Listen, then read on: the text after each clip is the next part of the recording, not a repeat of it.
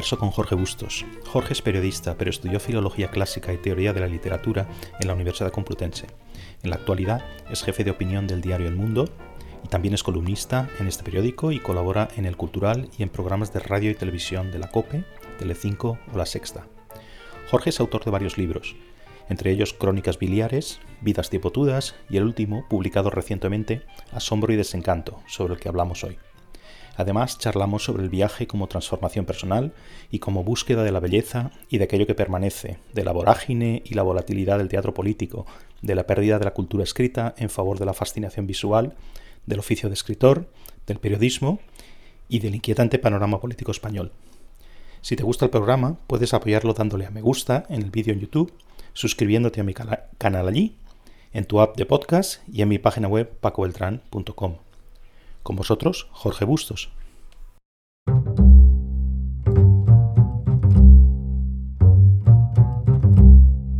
Hola Jorge, bienvenido, ¿qué tal estás? Muy bien, Paco, encantado.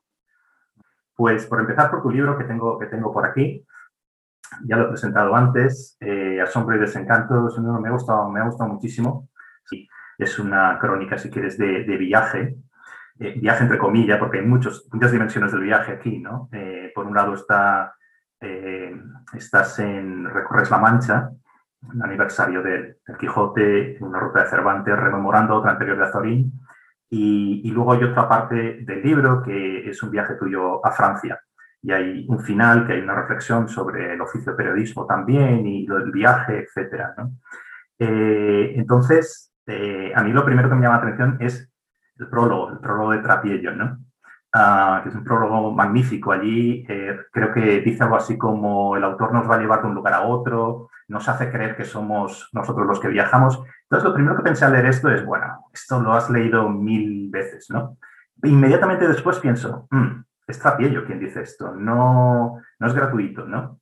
Y la verdad es que esa primera impresión de literatura evocadora está absolutamente conseguida. O sea, eh, leyendo tu libro, uno siente sensaciones físicas, como la sed, hablando de la mancha, ¿no? La sed, casi unas ganas de decirte, tío, corre a un bar o debajo, a una sombra, pídete una cerveza fría, o algo así, ¿no? Porque estoy aquí sudando también, ¿no? El secarral, las moscas, la luz, el calor, el zumbido de las moscas, el asiento del coche que se pega a la piel, ¿no?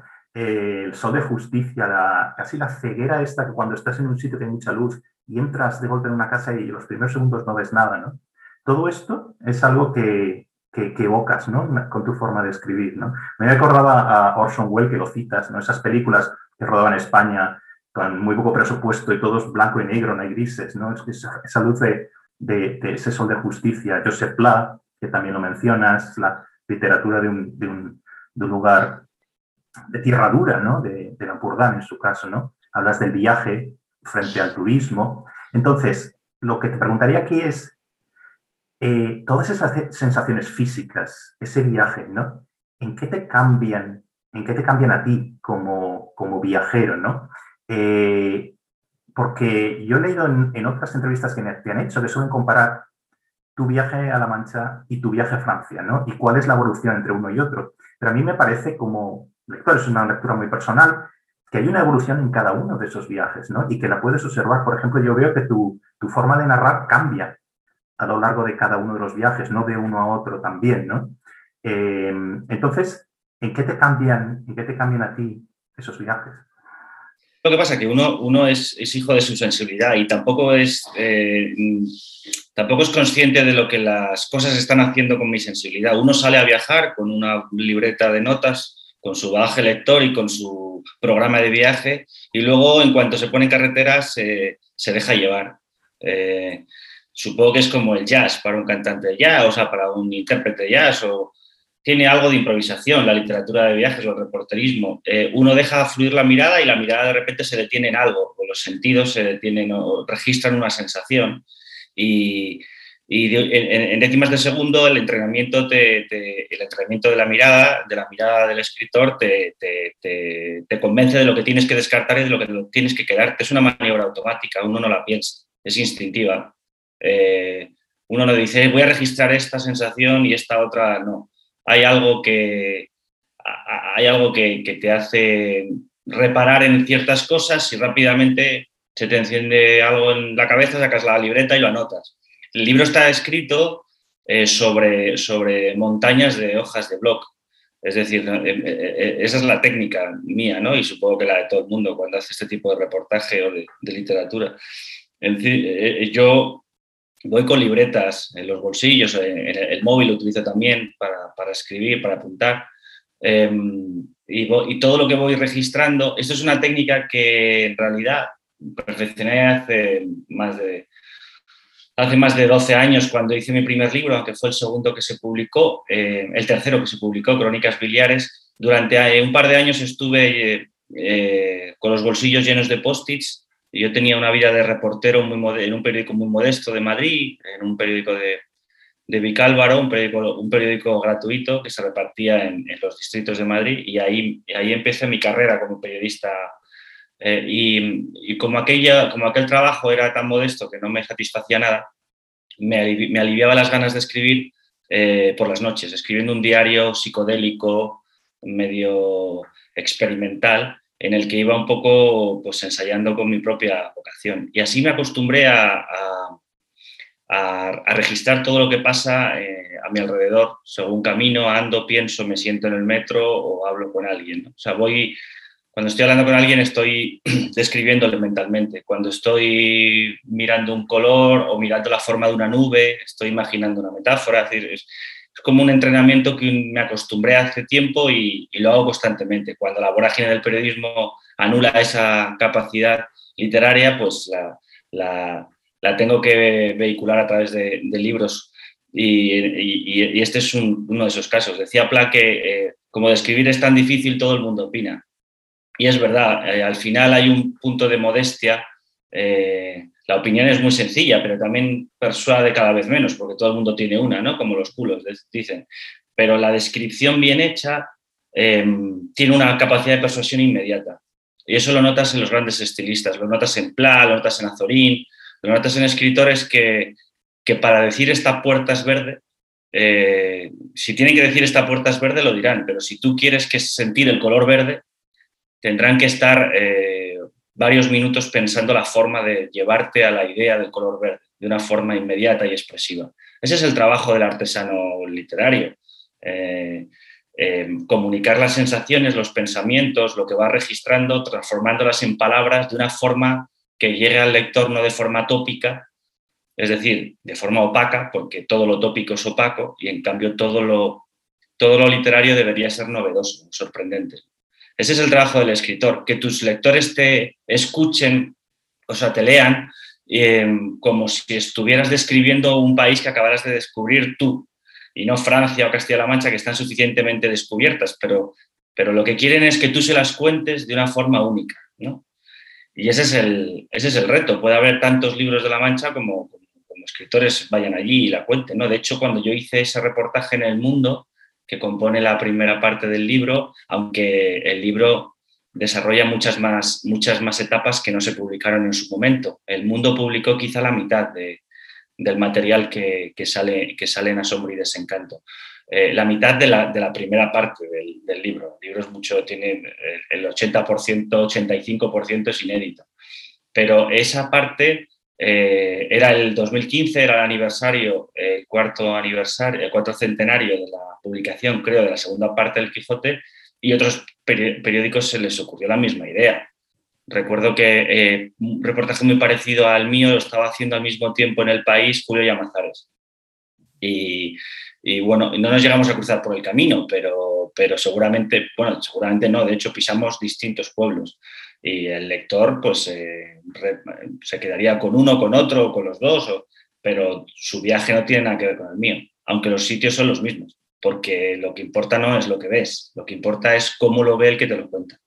Claro, me, me, es familiar la descripción de Burdeos, la descripción de, de las ciudades allá por donde pasas Bretaña, ¿no? Pero me quedé con algo que no es tan habitual cuando, o creo que no es tan habitual, ¿no? Cuando al, describir Francia, que son los lugares en mitad de la nada. Yo recuerdo un viaje último, ya hace un tiempo, pero, pero bueno, eh, que tuve que ir eh, en uno de estos lugares de lo que llaman la, la, Provence, ¿no? la provincia, por posición a las ciudades, ¿no? que estaba en las Árdenas, en el nor, noreste de Francia, cerca de la, de la frontera bélgica, un pueblecito. ¿no? Entonces, preparando ese viaje, yo que, que, vivo en Canadá y siempre estoy nostálgico de Europa, ¿no? Entonces me imaginaba todos los estereotipos, ¿no? Que se haber estado muchas veces en Francia. Me imaginaba yendo a comprar el croissant por la mañana y la barra de pan con la bicicleta, eh, casi con música de acordeón, el cliché, ¿no? Bueno, este pueblecito, que es un sitio precioso, lugar, no había nada. O sea, ni croissant, ni, ni pan, ni bicicletas, ni nada. Es, es como darte de bruces con una realidad eh, donde lo que hay es rotondas con un Carrefour inmenso, quizá un sitio donde hacen unas pizzas. ¿Cuántos de esos sitios hay? Quiero decir que, que, no solo París, no solo Burdeos, no solo Lyon, hay mucho de este lugar en, mitad de la nada, ¿no? Y, me quedé con una cosa que tú describes en, en, tu libro, ¿no? Que es, no se ve pobreza, no ves pobreza, pero tampoco ves que, haya nada, ni esa gran cultura, ni absolutamente nada. Eso para mí es una, esa tierra de los chalecos amarillos, ¿no? O quizá tierra de extremos también, donde se vota quizá el Frente Nacional o quizá la extrema izquierda, ¿no? Entonces, yo pensaba en esta cosa de lo que llaman la, le malés, ¿no? El, esta cosa, el malestar francés, ¿no? Que nunca sé de dónde proviene. Tú lees las estadísticas, un país rico, la desigualdad no es demasiado elevada, estado de bienestar eh, disparado, bien. Entonces, ¿de dónde crees que viene este, este malestar francés al que tú haces referencia en el libro también? Quizá no de la pobreza, no de la desigualdad, sino de la percepción de esas cosas, quizá del aburrimiento. No, viene, claro, viene evidentemente, su malestar viene evidentemente de que son unos privilegiados. Es decir, como tú sabes, eh, eh, la primera afección en el primer mundo es la, la, depresión, la infelicidad, el suicidio. Es decir, en África no tienen problemas mentales porque tienen que comer. Eh, hay enfermedades de ricos y enfermedades de pobres. Y dicen que en Francia es un país poblado, es un paraíso poblado por gente convencida de vivir en un infierno. Y, eso es literalmente así, eh, bueno, hasta cierto punto, porque yo estoy seguro que un buen bordelés, un buen parisino, son perfectamente conscientes de que viven en, uno de los países más maravillosos sobre la faz de la Tierra. Eh, entonces yo, mi mirada no era sociopolítica, mi mirada en este, esto es un, este es un libro sin una gota de política, porque para mí la política es mentira y este libro no dice una sola mentira. Este, este libro es un libro contra la ficción. La política es ficción, en nuestro tiempo más que nunca. Son relatos mentirosos para un público infantil. Y este es un libro para adultos sobre la verdad de la vida, de, lo que voy viendo. Todo lo que os cuento en el libro es profundamente real y, honesto. Em, por lo tanto, Francia no me dio tiempo a a, permear el ser profundo de lo francés, ni estuve el tiempo suficiente como para en mis tratos con la gente de allí averiguar la raíz de, ese desencanto que ellos tienen eh, y que les hace muchas veces pues, eh, quemar las calles y luego al mismo tiempo tener el mayor chauvinismo sobre la tierra. Es decir, son gente, eh, dicen que también los franceses son son más amigos de, prefieren hacer una revolución o una reforma, prefieren quemarlo todo antes que ponerse a, proyectar algo tan laborioso como una, reforma. aún así, eh, siguen siendo una de las democracias más admirables del planeta, tienen un sistema especialmente estable gracias a su ley electoral y, bueno, periódicamente tienen arranques de furia y eso también les hace profundamente franceses. Creo que Francia ha dado la derecha burguesa convencional más ilustre de la tierra y también los revolucionarios más animales. Tienen esos dos polos. Han dado la izquierda más salvaje y han dado la derecha más, más eh, em, delicada y profunda. ¿no? Es decir, que tienen, los franceses tienen todo. ¿no? Bueno, de hecho, hablamos de izquierda-derecha porque se sentaron en su asamblea en la revolución, unos los girondinos a la derecha y los jacobinos a la izquierda. Quiero decir, que lo han inventado en, ese terreno de la política han inventado casi todo después de los ingleses, por cierto, que ellos también se suelen arrogar eh, invenciones que no son suyas. Eso es otro talento del francés. El francés hace pasar por hitos propios lo que son, eh, lo que son eh, bueno, robos o préstamos camuflados por, muy bien vendidos por, la, por el chauvinismo nacional. Pero, pero la mirada mía, como iba en Francia iba pautada por, los, por las huellas del turismo, de los grandes, de pues, Normandía, Bretaña, los grandes sitios turísticos. no, no, visité a propósito ninguna Berlín, ni, ninguna ciudad de esta radio. No, no, es un libro centrado en la cultura y por tanto eh, fui directamente a aquellos lugares eh, famosos previamente por su belleza. No, no es un libro... Eh, lo que pasa que en el camino ves de todo, porque evidentemente en la más bella de las ciudades si la miras bien, eh, estará también llena de borrachos y de mendigos, y esos también salen en el libro, pero, pero digamos que no era el ojo del, periodista socialmente comprometido, en absoluto. Eh, eh, eso lo, guardo para el periodismo. Este es un libro, es casi un homenaje a la cultura y es un libro que,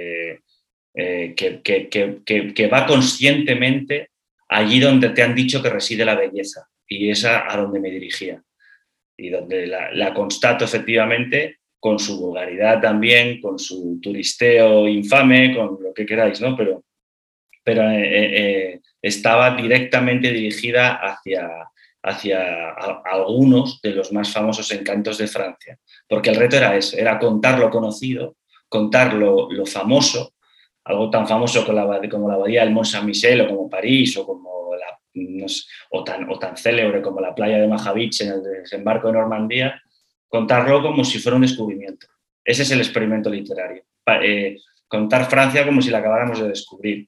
Eh, y alguien dirá, pero hombre, eh, descubrir Francia con 36 años y tal, pues te van a acusar de ingenuo. Eso es exactamente lo que me interesaba, ponerme en la posición de un niño con ya unas cuantas lecturas, unos cuantos viajes y experiencia, pero que contara el mundo por primera vez, porque creo que ese es el mecanismo literario originario. Es como, como los niños que van nombrando eh, el mundo y que cada día descubren una parte del mundo y le ponen un nombre, lo señalan con el dedo y le ponen un nombre.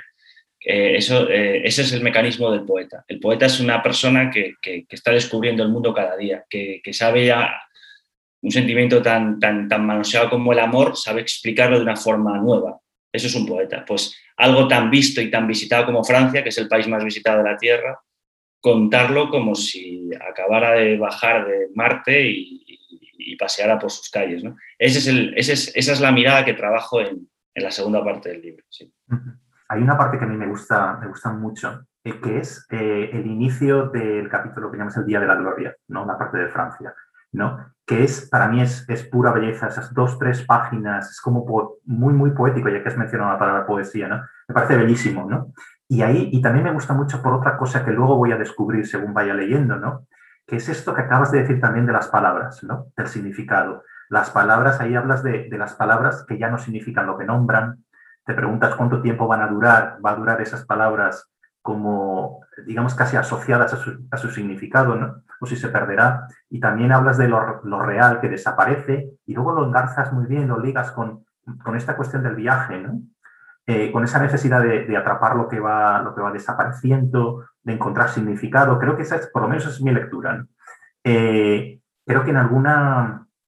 Ah, yo creo que a partir de ahí es el núcleo también de tu libro, ¿no? Por lo menos es lo que yo veo como, como lector, ¿no? Eh, en alguna em, entrevista que has dado aquí, creo que se ha utilizado la expresión corrupción de las palabras, ¿no? ¿Qué pasa con esta perversión del lenguaje? ¿No, ¿No crees que estamos demasiado callados frente, frente a estos cambios en el, lenguaje, que, es un poco hora de, salir del, silencio? Y, si estás de acuerdo que existe esa perversión del lenguaje, eh, ¿quién lo pervierte? ¿no? Porque no se pervierte solo, como, como si fueran las iglesias estas de las que hablas en tu libro, que se quemaban solas en el, en el año 36. ¿no? Eh, quizás somos todos que, que consumimos imágenes, sonidos, pero que no queremos saber ese saber que solo proporciona la, lectura, como dices en la parte final del libro? Mira, el lenguaje no hay una, no hay una secta progre que esté manipulándola para dominar a las masas. No, no, no, yo no creo en conspiranoias. Eh, yo creo que lo estamos pervirtiendo todos porque eh, eh, la, etapa, digamos, de Gutenberg, la, época de la lectoescritura, la tradición a través de la lectura del conocimiento, está tocando a su fin. Entonces las palabras están perdiendo importancia porque están ganándola los emoticonos y la están ganando las imágenes y los audios y los TikToks y la... Bueno, vivimos en un ecosistema de pantallas antes nuestros padres, nuestros abuelos, durante siglos, pues el lenguaje era el lenguaje articulado, las palabras, el conocimiento. La gente se sabía capítulos ignorantes, analfabetas de pueblo, se sabían capítulos enteros del Quijote, de escucharlo, de leerlo, se sabían quien más, quien menos tenía un puñado de unos cientos de versos en la cabeza. En fin, eh, ahora estamos con la ley de la memoria, porque la memoria es mala para la pedagogía, hay que extirparle el órgano de la memoria a los niños porque ya tienen la Wikipedia en el iPhone. Bueno, pues es el, es el derrumbe de una civilización que, es muy antigua, de, muchos, de, unos cuantos milenios. Em, entonces, efectivamente, lo, has localizado con mucha, con, mucha inteligencia y perspicacia el núcleo teórico del libro, que es efectivamente las primeras cuatro o cinco páginas del Día de Gloria, del capítulo francés del libro. Em, donde expreso eh, mi experiencia como periodista político, es decir, de periodista eh, en, el Chernobyl, en el, expuesto a la toxicidad del, lenguaje corrompido. Eso soy yo, soy un tipo de Chernobyl, es a la política, el Congreso, los medios, las tertulias, donde se malversa todos los días la palabra. Y como yo no fui educado como periodista, sino como filólogo, eh, filólogo clásico, como Em, aprendí a, componer frases traduciendo del latín y del griego, encontrando la palabra exacta que quería decir Cicerón para, a, mi, a, mi, nivel muy escolar y universitario. ¿eh? Tampoco he podido hacer grandes traducciones ni pero bueno, eso te, educa la cabeza en el momento de la vocación literaria. Y entonces te queda un respeto litúrgico hacia las palabras. ¿eh? yo no, no, no, regalo una frase en una columna, no, no intento no decir una tontería ni siquiera los tweets dentro del, del, valor risible que tenga Twitter, pero quiero decir que, por lo menos en lo que a mí respecte, el lenguaje voy a intentar que esté bien tratado, y en concreto el lenguaje castellano, eh, la lengua castellana. Y ese es mi trabajo y ese es mi oficio y esa es mi vocación. Eh, es como decía Borges, el, eh, mi destino es la lengua castellana. Bueno, eso es un poco la idea del libro. Cuando estamos rodeados de mentira, cuando la gente ya no sabe distinguir eh, la melancolía de la nostalgia, de la tristeza, de la depresión, cuando estamos, cuando ya no conocemos, como la gente ya no lee, no tiene memoria, no, no, ha ampliado la gama, la paleta cromática de su cerebro. Si somos pintores, pues hay pintores que tienen una gran paleta, otros que tienen solo tres colores, otros que pintan con 15 pues si perdemos las palabras, perdemos los conceptos. Si perdemos los conceptos, nuestros sentimientos se empobrecen y nuestras ideas son las mismas que estamos copiando de otros. No, llegaremos nunca a generar noticias propias, porque para generar noticias propias tienes que mezclar las de los demás hasta llegar a algo propio. Igual que los colores, ¿cómo llegas a colores nuevos? Mezclando los que ya, los que ya hay. Entonces, esto que para mí me parece evidente eh, es el, ejercicio o la lucha contracultural en la que, bueno, creo que lo que podemos llamar humanismo pues está, está metido, ¿no? Proteger las palabras es una forma de proteger la democracia, exigir a los políticos que se hagan responsables de sus promesas traicionadas, es una forma de, defender la democracia. Eh, llevarle a tu lector la mejor columna que puedes escribir en una faena de aliño copiada de tres teletipos y dos tertulias es una manera de dignificar a tu lector. En fin, esa es mi, es mi tarea, esa es mi quehacer. Yo no, no mientras pueda y tenga eh, ganas y energía, eh, no voy a no, no, no, voy a incurrir en, en, tópicos o voy a intentar no incurrir en los menos tópicos posibles. Voy a intentar que el lenguaje esté lo suficientemente bien, bien tratado para que al lector le lleve alguna idea. Eso, eso a veces supone pensar mucho las frases. Decía Gómez Dávila que el escritor que no tortura las palabras acaba torturando a su lector. Efectivamente, el estilo, eso no significa que tengas que escribir al barroco o alambicado, ¿no? Al revés, el proceso de, el proceso de aprendizaje de la escritura es un proceso de simplificación. Conquistar la sencillez es muy laborioso. Entonces uno tiene que aprender a obligar a decir al lenguaje lo, que uno quiere decir. Los malos escritores se dejan llevar por una frase efectista, no son capaces de, de, castrarla en su texto, porque la ven tan bonita, tan parpadeante, que no son capaces de quitarle esa palabra, ese adjetivo. Los buenos escritores tiran el, el papel otra y empiezan una y otra vez hasta que escriben una frase sencilla, poderosa y que dice exactamente lo que quieren decir. No te dejas llevar por el lenguaje, sino que tú dominas de una forma despótica tu propio lenguaje. Ese es el, ese es el, camino del escritor. Y este libro, dentro de que cuando ahora lo abro seguro que podría darle una vuelta de tuerca más a las frases, podría volver a depurarla, a pulir un poquito más el estilo, pero ya en sí mismo es un libro el, más, eh, el que he corregido más veces de todos los que he escrito, el que está más corregido, más pulido, más reescrito. Y, en cambio creo que no es un libro complejo de, leer, que puede leer todo el mundo, porque precisamente hay que llegar a la sencilla, hay que llegar a la pureza. Lo normal cuando empiezas a escribir es que te salgan frases súper retorcidas y uno se cree que porque son muy retorcidas, muy subordinadas, hay mucho adjetivo y mucha, eh, eh, está bien escrito. Y, es exactamente lo contrario, escribir bien. Es intentar eh, dominar el lenguaje y que no te domine el ti. Y cuando lo haces, lo mismo disfruta una, una cajera que un catedrático o un cajero y una catedrática. Quiere decir que al final el lenguaje bien usado devuelve un placer a tu lector. Y ese es el placer que a mí me interesa. Em, al margen de las ideas, conocimientos que le pueda trasladar, pero que sienta el placer de la precisión, de las, de las, de las frases escritas con precisión. Y para eso, claro, tienes que leer, tienes que, tienes que pensar, tienes que eh, sopesar alternativas y despreciar las malas, tienes que no contentarte con, con, bueno, pues con frases que, que no sean tuyas, que sean bastardas, tienes que hacer tus propias frases. Ese es el camino del estilismo de la escritura y, creo que ese es uno de los principales objetivos de mi libro. Es decir, eh, a la vez que... Y claro, ¿cómo consigues que el lenguaje sea, sea puro y sea honesto?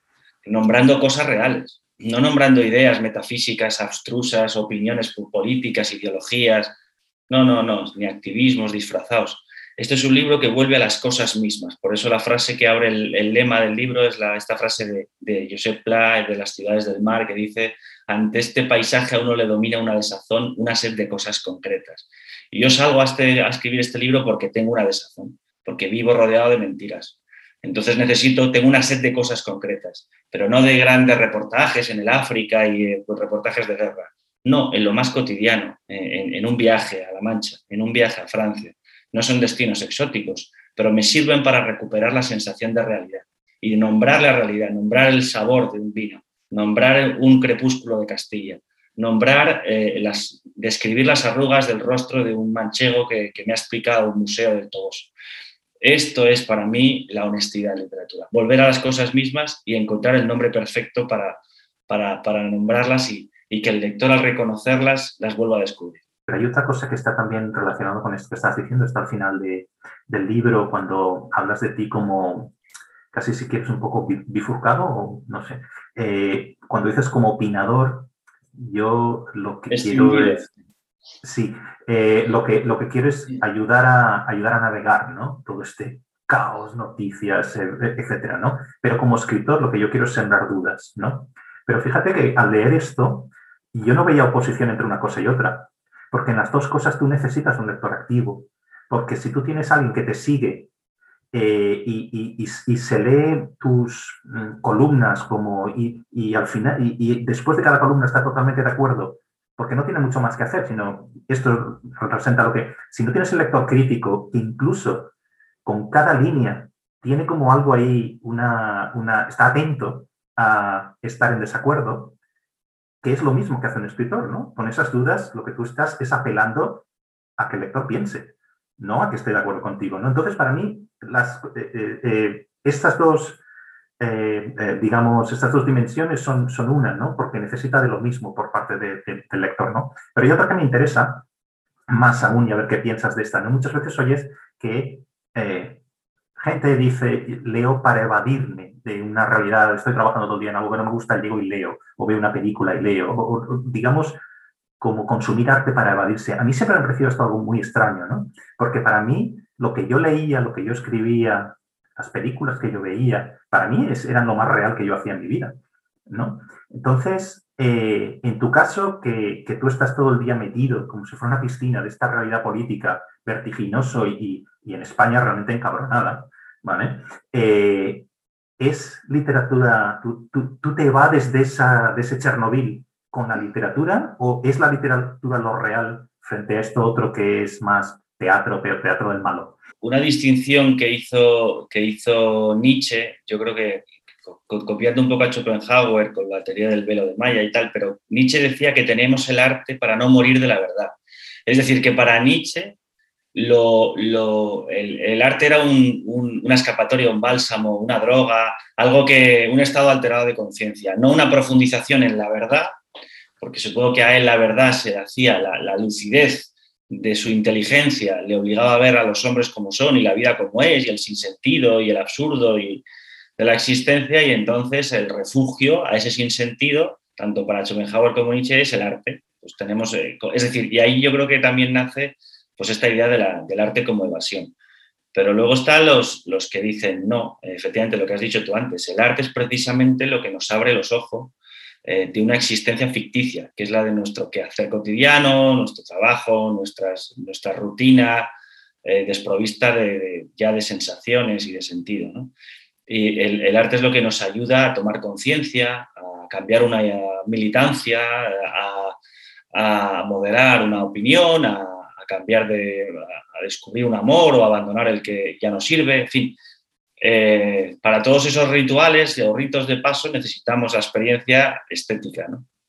Eh, y en mi caso, la, entrega abnegada al periodismo, pero no, no al periodismo entendido de forma convencional. El periodismo hoy en día, para alguien como yo, que soy un privilegiado, no me puedo quejar de la posición que tengo, significa eh, jornadas de 14 horas de trabajo donde, donde lo mismo está la prensa escrita que la radio, la televisión, internet y las redes. Es, decir, es, una, es una exposición muy alta, es un grado de exposición atroz. Y no es una cuestión de que, y a veces es inevitable poner un cierto piloto automático, porque, porque no, no, no, no puedes, no, hay tiempo físico para procesar la información y, y, y, llevar al, al, oyente, al lector, un destilado perfecto de tu posicionamiento, porque no te da tiempo a, a, eso. Realmente es verdad que mi trabajo consiste en surtir de certezas a la gente que me sigue y que sigue los medios en los que trabajo, que son certezas siempre revisables, porque la política lo es, más allá de cuatro o cinco principios claros, ¿no? que tienen que ver con, en mi caso, con, con, con, el credo liberal, que son muy sencillos, o sea, la, preponderancia de del individuo frente al Estado, el recelo del poder, sea público o privado, eh, la separación de poderes, la libertad de expresión, en fin, eso son, como principios muy básicos, eh, lo que pasa es que luego se concretan de muchas maneras, pero bueno, que no hay, lo que sí es verdad es que yo noto que, que, me exige mucho, mucha energía eh, estar en esta especie de, cadena de montaje de la opinión. Yo, estoy, yo soy una especie de, Fordista, ¿no? de Taylorista. Estoy ahí en la cadena de montaje de la opinión y, y, bueno, intento hacerlo lo mejor que puedo. Intento opinar lo que de verdad opino. Intento mantenerme independiente y, y bien. Lo que pasa es que a veces falta tiempo tiempo, o sea, es una, es una cuestión de tiempo, de necesidad de, soledad, de tiempo, de soledad. Yo creo que tengo alma de abad, un poco de, de abad cisterciense. a mí lo que realmente me gusta es estar solo y, pensar y leer. Y, en cambio vivo en una vorágine rodeado de periodistas, empresarios, grandes políticos, grandes empresarios, magistrados, eh, artistas. Estoy, eh, em, y probablemente si me retirara del mundanal ruido, eh, echaría tantísimo de menos que me volvería loco de la otra manera. O sea, que tampoco quiero ir de eremita, ¿no? Pero, pero es verdad que hay una escisión ahí. Entonces, y de esa escisión que yo venía sintiendo desde hace tiempo, pues lo que he hecho es, a través de un libro de viaje, sacarla fuera. decir, y exponer, y exponer, y reconciliarme con el yo pausado, eh, que tiene tiempo para mirar, para, para, que tiene tiempo para perderlo que tiene tiempo para aburrirse y para que de ese aburrimiento salgan ideas. Em, es que si no es imposible pensar. en, un, día como los tipos de los que yo tengo, no, no hay tiempo para, para pensar. Eh, por fortuna se me siguen ocurriendo ideas para las columnas, por fortuna en cuanto, y en cuanto se me, se me ocurren, la cojo como una pepita de oro y la apunto en el móvil, porque si no, a lo mejor dentro hasta dentro de tres horas no tendré tiempo para que se me ocurra, no le daré a la cabeza el momento para que brote otra nueva. Es decir, que ese es mi, ese es mi nivel de, estrés, em, del que ya te, digo que me siento muy, muy, hace años habría matado por conquistar la posición que hoy tengo. Bien, una vez que la tienes, pues empiezas a echar de menos otras cosas, claro. Es lo que el ser humano es un, es un insatisfecho eterno. ¿no?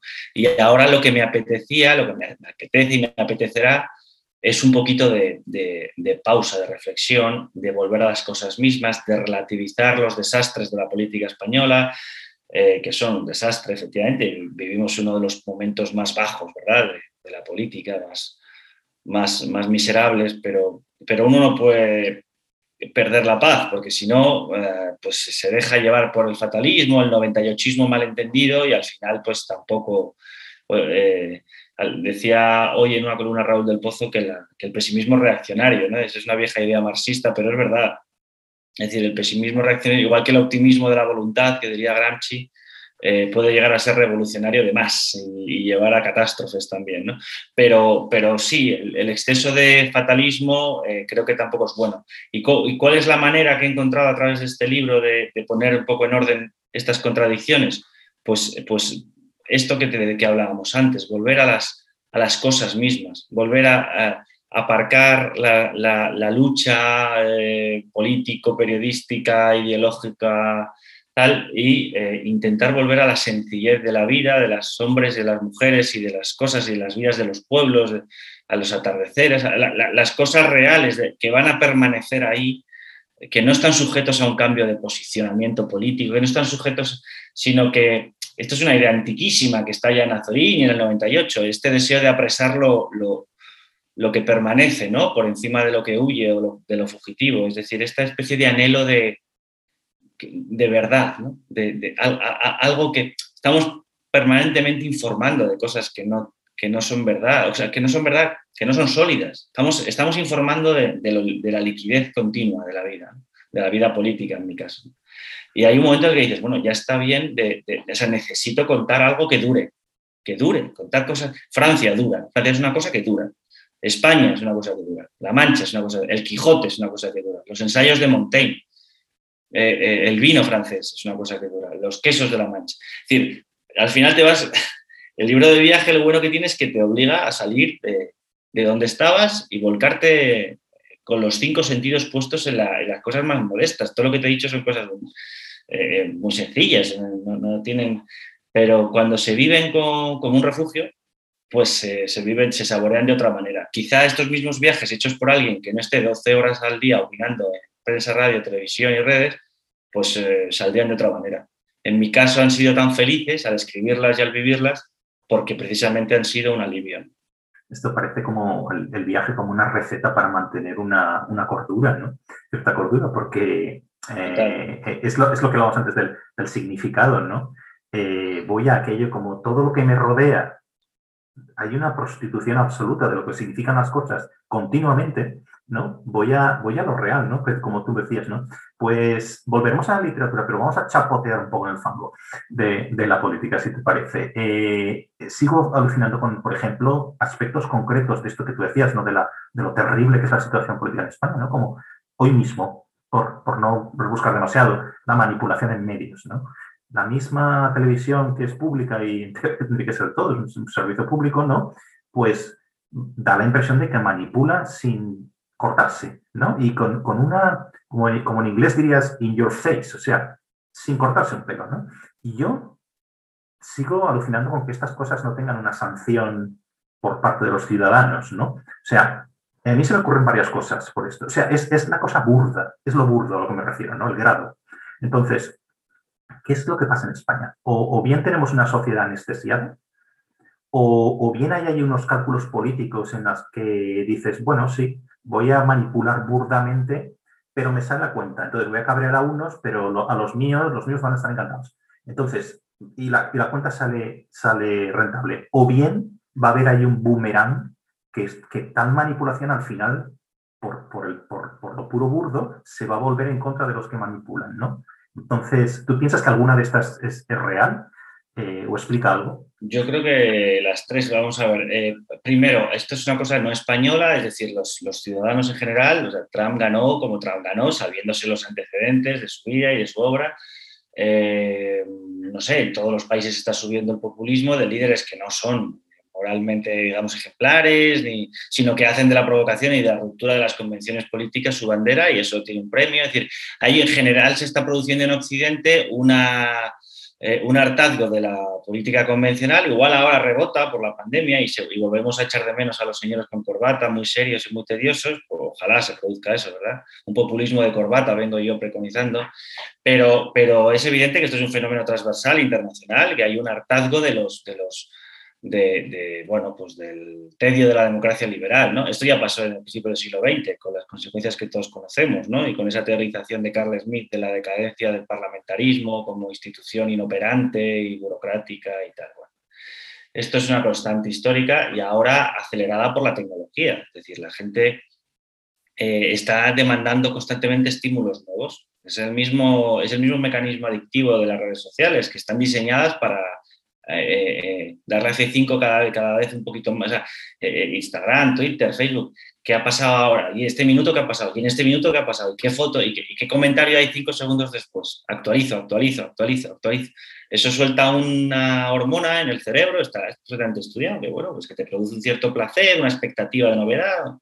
Y si te la dan, pues te la tragas y si quieres más, bueno, si eso está estudiado. La política ha copiado ese, la política al final se hace con la psicología de los hombres, con lo cual pues es, copia el mecanismo. Entonces, ¿qué Sánchez? Pues ha puesto a un mago de esto, a un mago, bueno, un mago, a un mago de Tugurio, pero bueno, que se cree mejor de lo que es, pero bueno, que se iba en redondo y que tiene un departamento entero eh, dedicado a, a, dar dopamina al, espectador barra de contribuyente, ¿no? Y darle estímulos constantes, darle relato, lo que llaman relato, pero también lo hace, ya ha aprendido a hacerlo también la derecha, en fin, lo hace, la política se va separando del ámbito de la gestión, del ámbito de la gestión, de las reformas, de, las, de, las, de, la negociación parlamentaria, de la cláusula 78 del Tratado de Agricultura, de la PAC, de la transposición de la Unión Europea, de no sé qué, estas cosas tan aburridas, ¿verdad? Que nadie va quiere atender, pero son las que al final son las cosas de comer, y es puro guerra de relato. Entonces ahora estamos en las elecciones en Madrid, que es eh, una retórica guerra civilista, con como si estuviéramos en los años 30, eh, pero que también es relato y que no hay que darle creérselo del todo. Lo que pasa es que, bueno, evidentemente que tiene unas consecuencias si ganan, unos u otros, eso es, eso es evidente, pero el digamos que los decibelios del relato no están cosidos a la... más que un problema ideológico, España tiene un problema de mediocridad de sus élites. no, es, no es que sus élites estén muy escoradas, que seguramente también lo están más de lo necesario, es que son muy malos, todos, son todos muy malos, porque no hay incentivos para meterse ahí, porque la vida de un político, eh, yo conozco vidas de políticos de cerca y eh, te destruyen, o sea, te fiscalizan todo, te, te, destruyen, tus enemigos te destruyen, tus compañeros te odian si creces, si estás demasiado cerca del líder. Si no lo estás, te hacen de menos. Eh, en las redes sociales te destrozan. En la, es decir, el sueldo es miserable en comparación con lo que puedes ganar en la privada si tienes un mínimo talento. Con lo cual, en resumen, ¿quién acude a la política? ¿Quién va ahí a despellejarse? Si no te lo agradece el pueblo, si no te lo agradece la sociedad, ni tampoco tus compañeros, ¿a qué atrae? Atrae a lo peor, la política. Atrae a los, a los navajeros de juventudes que llevan desde los 18 años eh, aprendiendo el oficio de matarse y, en manos de esos está ahora mismo el futuro de las pensiones y de la seguridad social. Eso es lo que hemos creado. Yo no sé si esto es exclusivo de España. Yo sé, sí sé que España está peor que, que, que muchas otras democracias donde hay un mecanismo de selección de élites, Francia, sin ir más lejos, debido a una educación pública de calidad y consensuada hace décadas. Pero, pero bueno, más allá de que estamos especialmente mal en este apartado de, la, de las élites, eh, eh, el público es igual de imbécil en todos sitios. Es decir, más que imbécil, igual de memoria de pez. Eh, eh, pero, pero esto es culpa de esto. Cuando Steve Jobs inventa el, iPhone no sabía que estaba destruyendo la democracia, pero lo estaba haciendo. porque a lo que tú apelas, que es la rendición de cuentas, que es uno de los pilares básicos, el que lo hace mal lo pagan las urnas, porque los medios cuentan que lo ha hecho mal, la gente dice lo has hecho mal y te castigo, ese principio se ha roto. Primero porque nunca nadie reconoce que lo ha hecho mal, segundo porque lo que dicen los medios es tildado por otros de fake news, con lo cual ya mucha gente que no está bien informada confunde la, verdadera noticia con fake news o apela a intereses oscuros del periodismo para tapar unas cosas o inventarse otras, con lo cual, y luego eh, la, la desfachatez de como Sánchez, que, que, que consiste en no asumir ninguna responsabilidad, me cuesta pensar que con la pandemia en manos del Partido Popular este país hubiera terminado la legislatura, ¿no? Yo creo que ya hace tiempo que el gobierno eh, habría, habría caído, porque sí es verdad que siendo España un país de centro izquierda, eh, quien tiene la hegemonía del poder mediático político sigue siendo la izquierda y por tanto a la derecha se le perdonan menos cosas que a la izquierda. También por culpa de que la derecha pues, nunca quiso eh, montar unos medios, digamos, conservadores o liberales fuertes, ¿no? Porque la propia identidad de la derecha no está en el activismo. Eh, las, familias de izquierdas normalmente están pensando más tiempo en política que las familias de derechas, que están pensando en otras cosas. Esto es una cosa de siempre. Quiere decir, ahora, eh, con Vox y tal, pues hay una politización más fuerte de la derecha, más radical, más que se vive con un activismo más 24 horas, ¿no? Pero eso nunca ha sido así y es natural que no sea así. digamos que las clases burguesas, eh, de la derecha clásica, pues está ocupada de cómo va la bolsa, de cómo va el bufete, de cómo va tal. Es que, no es que no haya izquierda así, ¿no? Cada vez más. De hecho, la izquierda cada vez es más pija, pero quiere decir que el activismo político, el hecho de mejorar tu vida conquistando el Estado, es con natural al activismo de izquierdas. Y es con natural al periodismo. porque hay más periodistas de izquierdas que de derechas? Pues porque es un contrapoder porque el periodismo se construye contra el poder y esto es una idea que viene de la, izquierda, contra lo establecido. Hay una mística, hay una, hay una romantización del oficio del periodista que consiste en que yo voy a tumbar a los malvados poderosos que son que, nos los imaginamos eh, siempre con el puro, la chistera y, liado con la secretaria. Bueno, pues son tópicos que todavía operan, eh, sobre todo en España, ¿no? que en esto pues lleva su atraso. Pero, pero, pero me parece que esto es un fenómeno transversal y que la, la rendición de cuentas, lo de Biden, ¿por qué ha salido? Pues hombre, porque yo creo que Trump llegó a cruzar tantos, tantos, tantos, y aparte que los medios, por mucho que no llegaran a lo mejor a la, a la América profunda, al final hay una sociedad civil fuerte y hay muchos medios que, tienen, que hacen su labor, pero en otros países no sé si eso vamos, es que si no llega a haber una pandemia, yo creo que Trump hubiera, hubiera vuelto a ganar. yo también lo creo. Sin problemas. Que, no es un problema español, es un problema de que, también lo digo en el libro de Refilón, ¿no? que la democracia fue inventada por gente que, por gente que, leí, que leía, gente que leía, que, escribía y que leía. Y hoy la democracia está sustentada por gente que, ve series y que, y que tuitea. O sea, y, no es lo mismo. O sea, la actividad de leer y de escribir forma el juicio de una manera distinta que la del consumidor de, tertulias o de realities, ¿no? es distinto. Pero sobre todo porque e, es una cuestión de tiempo también. Quiero decir, si estás todo el día tuiteando, si estás en la calle mm, soltando consignas, es que literalmente no tienes tiempo para leer. Punto. Claro, es, que, es, que, leer necesita tiempo. Es el tiempo. O sea, si el problema de la adicción es ese que te absorbe, o sea, es efectivamente así los, los, libros tienen tiradas muy bajas eh, y a mí me dicen lectores de literatura de, verdad que están al cabo de la calle de las novedades, que no están, no leen los grandes premiados y tal, sino que leen literatura buena, pues se calcula que en España hay 5.000 o 6.000 personas. O sea, la gente que sigue el Babelia, que sigue la vez cultural, el cultural del mundo, que, sigue, que está al cabo de la calle de las novedades, que conoce a los autores, que 5.000, 6.000. Y luego está, hombre, y luego en un peldaño más arriba, pues ya tienes los lectores de pago de los grandes periódicos. En el mío, pues tenemos una comunidad de lectores ya de pago, entre el Orbit, el Premium y tal, el papel del kiosco, de 140.000, 130.000 lectores de pago. Pues eso también, eso ya es una élite.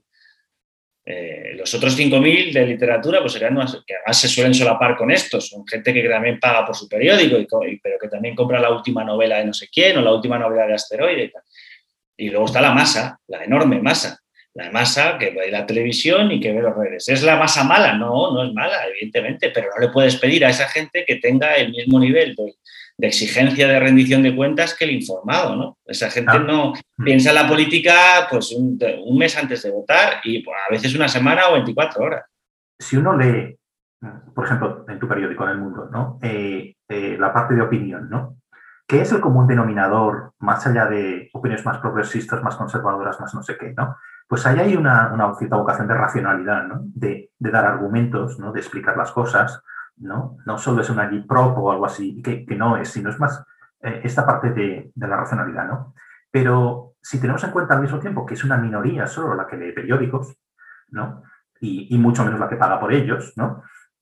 Entonces, no, no acaba convirtiendo eh, esto en una cosa que, o sea, ¿para quién al final uno escribe, no? ¿Para quién uno escribe en un periódico, no? Eh, es lo que los ingleses llaman esto de preaching to the converted, ¿no? Estoy hablando a los que yo ya están convencidos de lo que estoy contando, ¿no? Entonces, mm, ¿cómo puede la prensa influir, la prensa escrita, influir, eh, o bien no necesitas llegar a esa mayoría, ¿no? Puedes influir desde la prensa de alguna otra forma, creando opinión de alguna forma, de forma indirecta, o, simplemente influyendo en ciertos grupos sociales, pues no sé, los profesionales, los intelectuales, sea lo que sea eso, y no realmente no necesitas llegar al, a la masa, si quieres, ¿no? yo creo que la institución de la prensa sigue siendo decisiva y sigue articulando la, conversación pública desde el momento en el que las escaletas de los contenidos de televisión, de las tertulias, se hacen con periódicos, las de radio se hacen con periódicos, la gente que va a las tertulias normalmente trabaja en periódicos. los periódicos siguen siendo la matriz informativa, por una razón sencilla, porque tienen más personal eh, y normalmente más, más eh, cualificado. Es una cuestión de, bueno, porque es gente, una redacción de 150 personas no te hace lo mismo que un digital de 10. Es así de sencillo. Eh, claro, eso luego hay que pagarlo y hay que conseguir publicidad y suscripciones porque mantener una redacción de 140 personas pues es, es difícil. Claro, es imposible que con esas 140 personas que están profesionalizadas, que están las 24 horas haciendo llamadas a gente poderosa y a gente no poderosa y a médicos, que están procesando información, es imposible que eso no tenga un valor. Es decir, toda esa información, el periodismo, una redacción como la del mundo, tiene acceso a verdades que, no, que conocen muy pocas personas, pero luego las conviertes en, noticias y en opiniones. Y eso la gente eh, pues lo lee. Y nosotros además estamos contentos con los datos, con los datos que tenemos de, lectura, de tráfico y de suscripción. Eh, y tampoco es verdad que un periódico eh, vaya, el mundo tiene su línea editorial, como la tiene el país, como la tiene la vanguardia, pero eh, es una línea editorial lo suficientemente ancha como para que quepan partidarios en general de lo que llamamos la democracia del 78, es decir, desde la socialdemocracia moderada hasta un conservadurismo eh, democrático y no, no, demasiado airado, ¿no? Es decir, ahí hay una, pues hay 20 millones de españoles en el público objetivo del mundo y luego hay gente que te lee para cabrearse, que son totalmente enemigos de los extremos, bueno, bien, pero... Y, y dentro, como es un espectro tan amplio, nosotros tenemos voces de columnistas que puestos en una habitación los dos juntos nos hablarían. O sea, no, es que nos, hablaran en, lo personal, por supuesto, eh, sino que no tienen en común casi nada. una de las notas distintivas del mundo es que tenemos voces que yo creo que ningún otro periódico admitiría en su mismo plantel de columnistas. Vamos, creo que el mundo en eso desde el principio y hasta hoy, y a mí que me compete eh, eh, ese, ese cargo en concreto de jefe de opinión, pues que tratamos de cuidar, que evidentemente hay más de unas que de otras, sí, claro, en nuestra línea editorial, pero que tenemos suficiente eh, eh, cintura para sorprender a nuestro lector, para desafiar las convicciones y los prejuicios de nuestro lector. A veces los verá subrayados, otras veces los verá desafiados es difícil que un día, o sea, que estés de acuerdo con todo lo que escribe Arcadia Espada, o con todo lo que escribe Federico, o Rafa Latorre, o Lucía Méndez, o yo. Es, muy difícil, porque nosotros mismos vamos variando también y matizando. Y eso es lo que hace del mundo un periódico vivo. Un periódico muerto es un periódico en el que es previsible todo lo que se escribe y lo que se publica. También es un periódico caótico si, si, no hubiera línea editorial. Hay algunos periódicos, no voy a decir nombres, pero a mi juicio adolecen de una línea editorial demasiado floja, demasiado desvaída. Eso no genera, no genera comunidad lectora con, su, con, tu público. Tú tienes que, el, el, lector tiene que saber más o menos, más o menos cuál es tu línea editorial. Pero hay periódicos que no la tienen, que apuestan por ser bueno, agregadores de noticias sin una identidad, ¿no? Nuestro periódico tiene identidad definida, pero tiene voces, tiene una polifonía, tiene voces, tiene matices, tiene, tiene, tiene voces abiertamente opuestas a la línea editorial, que, llevan 20 años en el periódico y estarán otros 20. Quiero Entonces, eh, eh, esa es la grandeza, yo creo, del periódico liberal como, como el mundo.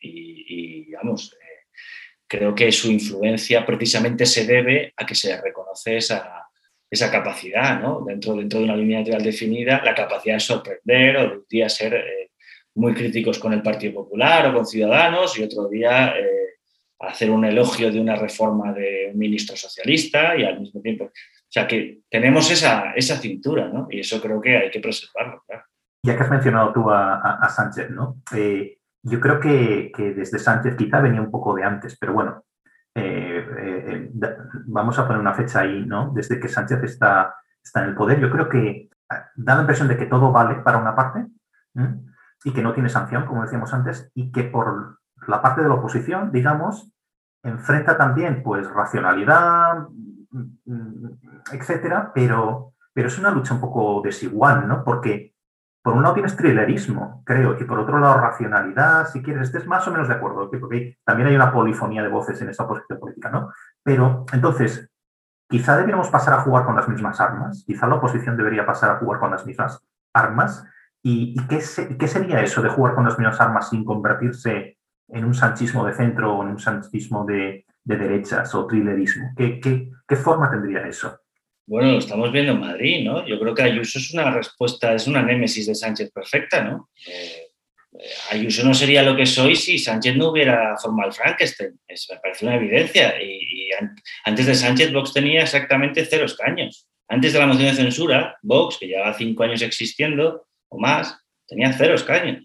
Es decir, eh, eh, eh, la, política tiene también mucho de física, de física newtoniana. Una acción provoca una reacción, no siempre de, la misma intensidad, pero la, acaba provocando. Pensar que Sánchez iba a poder llegar al poder con los tipos que habían dado un golpe de Estado meses atrás y, con Podemos, y que eso no iba a tener, un terremoto, no iba a provocar un terremoto simétrico de indignación y de ira en, el otro lado, es no conocer la historia ni, ni el corazón humano.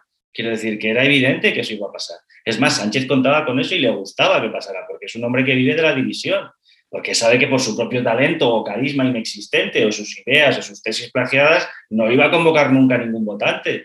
¿Por qué le votan? Pues porque, porque el cuento de que viene el franquismo funciona todavía en una parte del español y él vive de eso, de que viene el franquismo y ya está. Entonces necesita que venga el franquismo para que se arrojen, es el bombero pirómano. Primero prendo el fuego y me, y me, propongo el fuego del fascismo, lo prendo, le doy ahí, saco acá a Franco en helicóptero, tal, provoco todo lo que puedo a la derechona para que le salga un tumor enorme de, cabreo y cuando ya ha salido y está asustando a la gente me propongo como el cirujano. Pues esto es más viejo que la tana.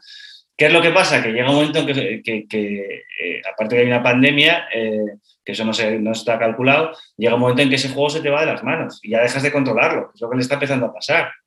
Iglesias salta al gobierno, ahora va a empezar a hacer oposición al gobierno socialista desde fuera del poder, pero manteniendo los 35 escaños de chantaje cotidiano y se le empiezan a caer los platillos a Sánchez.